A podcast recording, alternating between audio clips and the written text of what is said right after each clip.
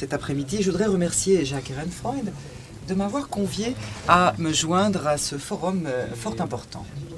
Je voudrais commencer par dire que pour pouvoir euh, parler de manière claire de la problématique extrêmement spécifique théologico-politique dont je voudrais parler, je préférerais commencer par poser mes opinions euh, euh, sur la table, c'est-à-dire euh, vous parler de mes positions, même si je ne les évoque pas plus précédemment, mais je tiens à les présenter pour que concrètement les choses soient fort claires d'un point de vue politique et de la politique dont je parle. D'abord, ma première hypothèse est que le projet de l'État-nation est un projet légitime. Et ceci de manière principielle et sous certaines conditions euh, des préconditions extrêmement définies. Deuxièmement, ma position est que il me semble nécessaire de considérer le conflit du Proche-Orient euh, en, allant vers une solution de deux États pour deux peuples, qui est une solution acceptable, mais je je, vais de la question au doute en me demandant est-ce que c'est encore possible.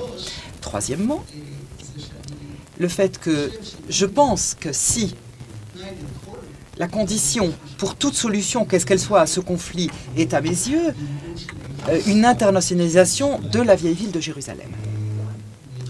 Et il, voilà les positions que je défends et je tiens donc dès le départ à les mettre sur table non pas parce que je pense que ce soit des positions qui découleront de ce que je vais vous proposer, mais je crois que les idées théoriques dont je vais parler sont en fait une sorte de base à ce type d'idées et pour éviter à l'avance la nécessité euh, de, que vous auriez d'essayer de, de, deviner les choses, je préfère les dire et ensuite on peut évidemment en débattre, on peut débattre de ce que l'on veut.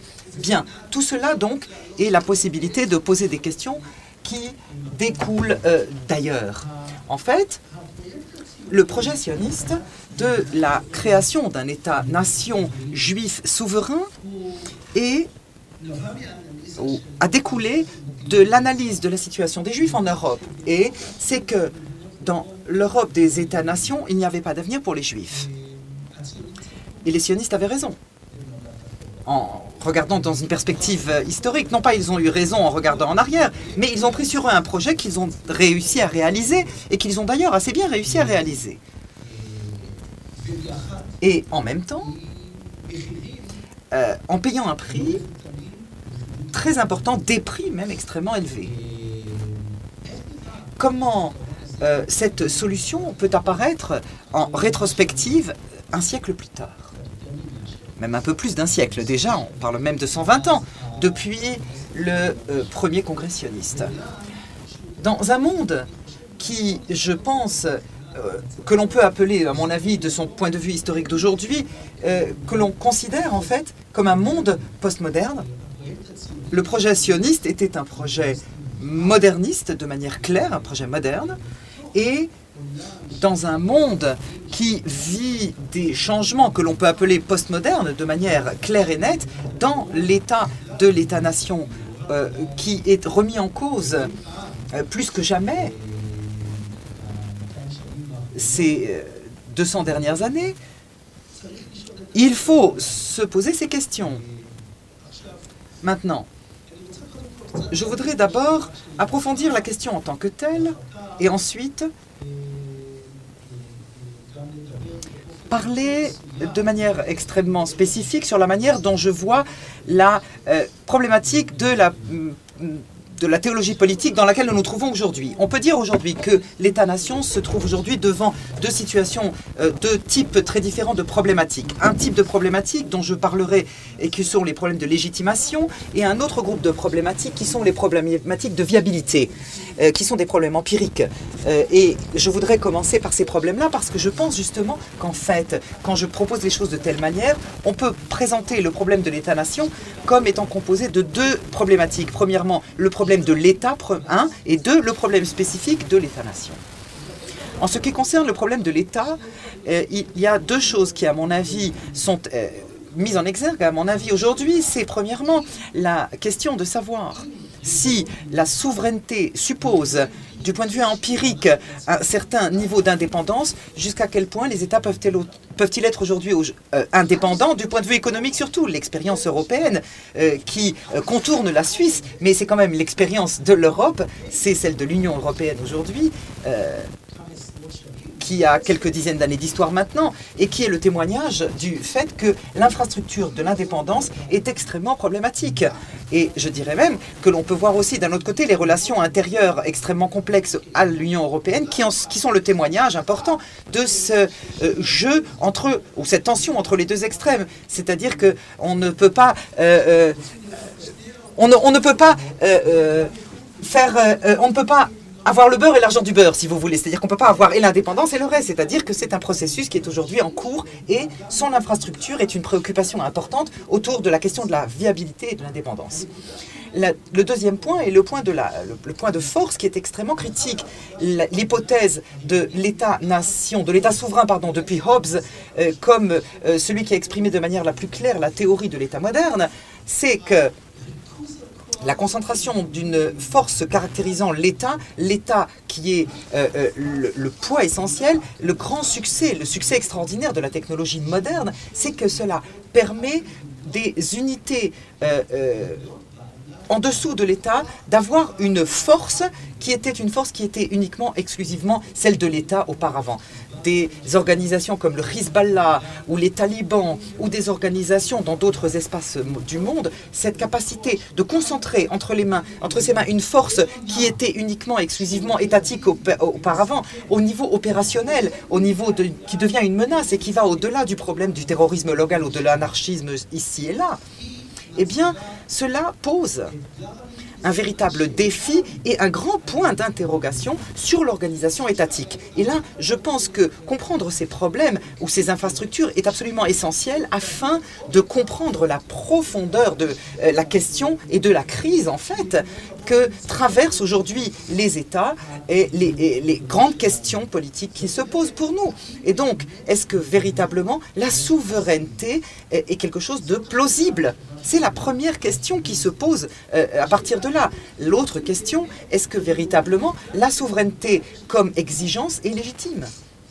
Et ça, c'est une autre question essentiellement euh, je voudrais me concentrer sur, ce point que la majorité des États du monde, leur système de légitimation en fin de compte revient au euh, plan Wilson, en fin de compte. C'est-à-dire une idée fixe euh, sur l'idée de la souveraineté, souveraineté qui s'organise autour d'une exigence de droit à l'autodétermination d'un collectif.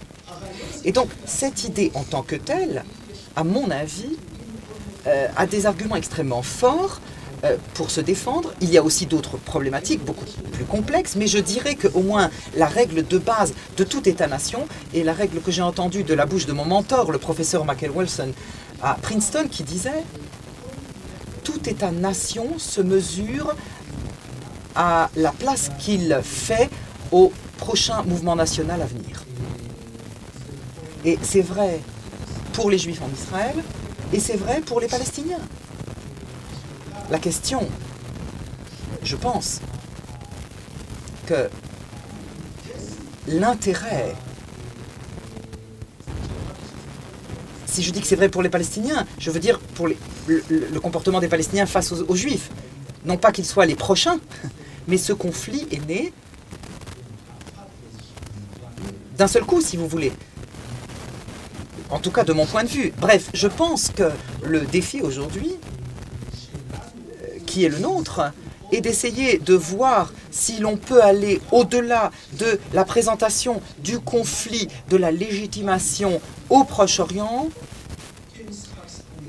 comme euh, un jeu à somme nulle. Il ne fait aucun doute, à mes yeux, que pour la majorité du mouvement national palestinien tel que je le conçois, et si je me trompe, je suis prêt à ce qu'on me reprenne, une partie fort importante, à mon avis, du mouvement sioniste pré-étatique et une grande partie euh, de, euh, de ces mouvements après la création de l'État avaient un intérêt clair et net de présenter ce conflit comme un conflit euh, qui a pour résultat une somme nulle. Et donc, la question, à mes yeux, est de savoir est-ce que l'on peut sortir de ce piège? Et là, mon message aujourd'hui est assez pessimiste. Et justement, pas à cause de ce qui reste des mouvements nationaux laïques, mais à cause de ce qui s'est passé dans cet espace lors des deux dernières générations. Et là, je voudrais encore une fois m'appuyer sur une autre recherche de Michael Walser, qui n'a pas été, à mon avis, publiée. Et euh, j'ai parlé beaucoup et longuement avec lui, et sur lui ces dernières années, c'est un phénomène passionnant et préoccupant. Euh, quand nous voyons dans des États comme l'Inde, comme l'Algérie, comme Israël, des États-nations qui ont été fondés par euh, des pères fondateurs totalement laïques et qui considéraient le mouvement national comme une renaissance séculaire de la culture. Donc ces pères fondateurs étaient une génération qui a présenté le sujet de la tradition religieuse, ou bien, comme dans le cas, dans le meilleur des cas, comme, euh, comme un déchet de l'histoire, et dans le pire des cas, comme une collaboration à l'impérialisme auquel il, qui s'opposait en principe à l'autodétermination nationale. Et donc, cette attaque des pères fondateurs laïques de ces États-nations contre la culture traditionnelle, la religion traditionnelle, euh, a, débuté un paradoxe extrêmement profond dans les mouvements nationaux où d'un côté, on a une loyauté à une tradition, euh, euh, à une certaine tradition, et d'un autre côté, en même temps, vider cette tradition de son sens. Et donc, ce qui a caractérisé beaucoup de ces mouvements nationaux laïques était, en fin de compte, l'utilisation contrôlée mais importante de narratifs qui sont des narratifs religieux de manière claire afin de euh, baser la légitimité de l'État laïque. Et donc le rôle classique, critique de la théologie politique dans l'ère moderne à partir de Hobbes et dans le cas de l'État d'Israël, j'irai même jusqu'à Ben Gurion à mon avis, mais même jusqu'à Yasser Arafat, c'est en fait l'utilisation de symboles religieux, d'un narratif religieux, afin de fixer l'exigence de souveraineté d'un État qui est clairement séculier. Et donc le projet théologique et politique, dans ce sens, est conçu comme un projet laïque. Et il est laïque en deux sens différents et complexes. Le premier, le premier euh, sens, c'est que le souverain n'est pas Dieu, mais un personnage terrestre. Mais l'autre sens du, de, la, de la sécularisation, de la laïcisation de thèmes qui étaient religieux, et ce, pour soutenir ce souverain laïque. Et ça, c'est le cœur du projet théologico-politique de l'État moderne, et dans l'État-nation, c'est encore plus euh, flagrant. Que l'on appelle ça le retour à Sion, ou que l'on parle de ceux qui euh, sont morts pour l'État, des shahids, des martyrs.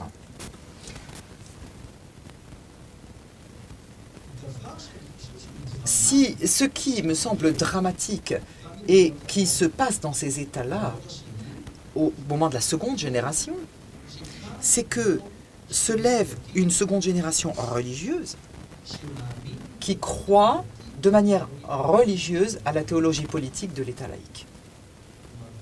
Donc une, génération qui prend la théologie politique de l'État laïque pour définir son identité religieuse. Et son engagement à cette théologie politique est religieux et de manière très claire. L'exemple le plus clair en Israël, c'est bien entendu le mouvement Gouche le bloc de la foi, qui a des racines profondes.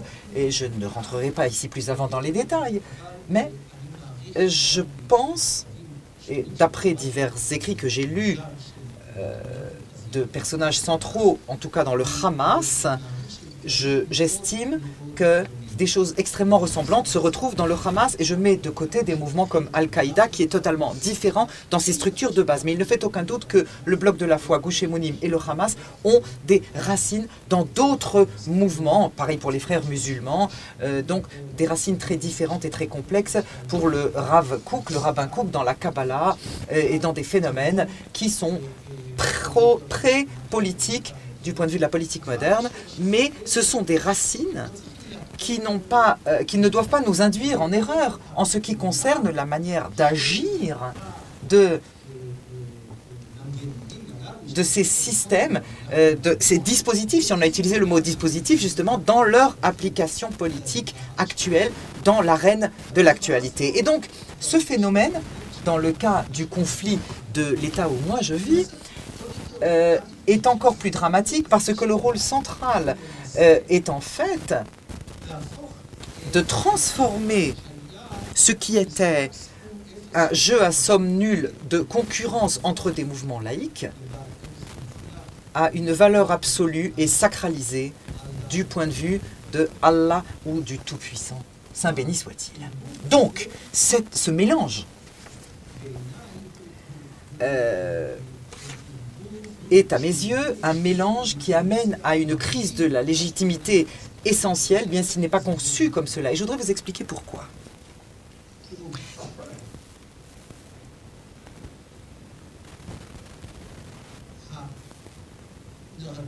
Le narratif juif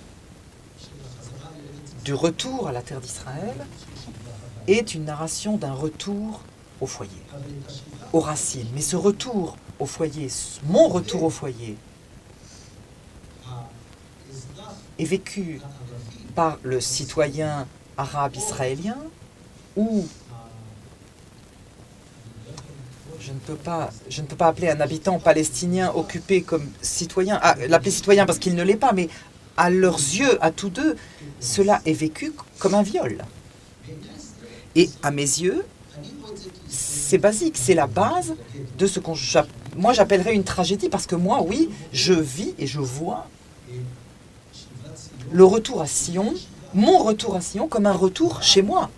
Mais je ne peux pas nier la manière dont l'autre vit ou expérimente la même chose. Et à mes yeux, tant que les deux parties à ce conflit ne sont pas capables d'écouter différemment le narratif de chacun d'entre eux, on ne peut pas aller au-delà de ce jeu à résultat de somme nulle. Et donc, si l'on pouvait imaginer un processus thérapeutique quel qu'il soit de ce type, dans une situation d'un État-nation laïque, en fait, la sacralisation renouvelée du politique eh bien, nous ferme cette option, nous ferme la porte de cette option. En fait, cela bloque l'option politique en réalité. Parce que, en fin de compte, à mon avis, ce qui caractérise le moment politique, l'essor politique, dans l'apparition, sous sa forme républicaine en tout cas, c'est la capacité de mener un dialogue, une négociation, quelle qu'elle soit. Donc le, politique commence au moment de la négociation, même si ce n'est qu'un processus juriste. C'est-à-dire, voyez par exemple, la euh, construction euh, de la... Euh, l'accord social chez Hobbes, Locke Rousseau, ou bien dans les versions plus à jour, John Ross ou Habermas, peu importe. Je pense que cet essor, ce moment-là, c'est cette capacité de débattre la capacité de discuter. À partir du moment où le poids de la souveraineté et sa charge devient une charge euh, sacralisée de quelque chose d'absolu, en fait, ce processus qui devait euh, fixer la souveraineté devient en fait une subversion de la politique qui, fonctionne sous la politique. Et ça, c'est le grand paradoxe. Mais un paradoxe qui nous amène à une situation, effectivement, à mes yeux, une situation extrêmement dure du point de vue de ces hypothèses de base. Et donc, la grande question que je considère euh, dans la politique israélienne comme étant d'actualité, c'est est-ce qu'il y a un point de retour vers une politique laïque Est-ce qu'il est possible de séculariser à nouveau la politique d'une manière euh, significative qui permette, qui permette d'avoir l'espace d'action politique? C'est en fait la question qui est à mes yeux la question la plus urgente, la plus brûlante. Je pense que euh, un autre point euh, que euh, auquel nous pourrions réfléchir différemment, c'est si nous commençons à penser autrement aux paramètres dans lesquels nous nous trouvons et que nous avons les processus justement qui ont été évoqués précédemment euh, par les intervenants, je voudrais peut-être faire une petite correction sur quelque chose qui a été dit par mes prédécesseurs. Euh, donc, de manière, donc, c'est qu'ils ont fait une identification entre l'Occident et l'Europe et la chrétienté. Moi, je propose de mettre sous le nom Occident ces traditions qui s'alimentent de deux sources essentielles. Ce type de structure que l'on appellera euh, théologico-politique, dont la première apparition est à l'époque des écrits, et ensuite nous voyons le Nouveau Testament se poser des questions de manière très profonde, et le euh, Coran dans une autre euh, version, et l'autre face de la médaille, l'autre revers de la médaille, c'est une tradition de réflexion sur la vie politique avec des outils qui ont été inventés à Athènes. En grande ligne, moi, je définis cet espace comme l'espace du judaïsme, du christianisme et de l'islam. Et moi, je nous proposerais de considérer l'Occident comme incluant tout cet espace et ne pas permettre aux musulmans de se rendre la vie trop facile et de se sortir de cet espace-là. Et de ne pas permettre aux chrétiens d'avoir la vie trop simple non plus en laissant les musulmans en dehors de l'Europe. Ce débat-là est un débat euh, au cœur duquel nous nous trouvons tous, à mon avis. Mais ce n'est que si nous sommes capables de dévoiler ces, systèmes profonds et les, les, dévoiler et les mettre sur table et voir comment tous nous fonctionnons à partir de là, ce n'est qu'alors que peut-être nous pourrons démanteler le type de euh, croissance théologico-politique pour aller vers euh, l'autre face ou la deuxième génération euh, de religiosité dans les États-nations que j'ai évoqués précédemment euh, et, vers où il nous amène. Je m'arrêterai là, merci. Un tour de force, fait. Un vrai tour de force. C'est pas du gâteau. Hein. On a une pause maintenant, je crois. Oui.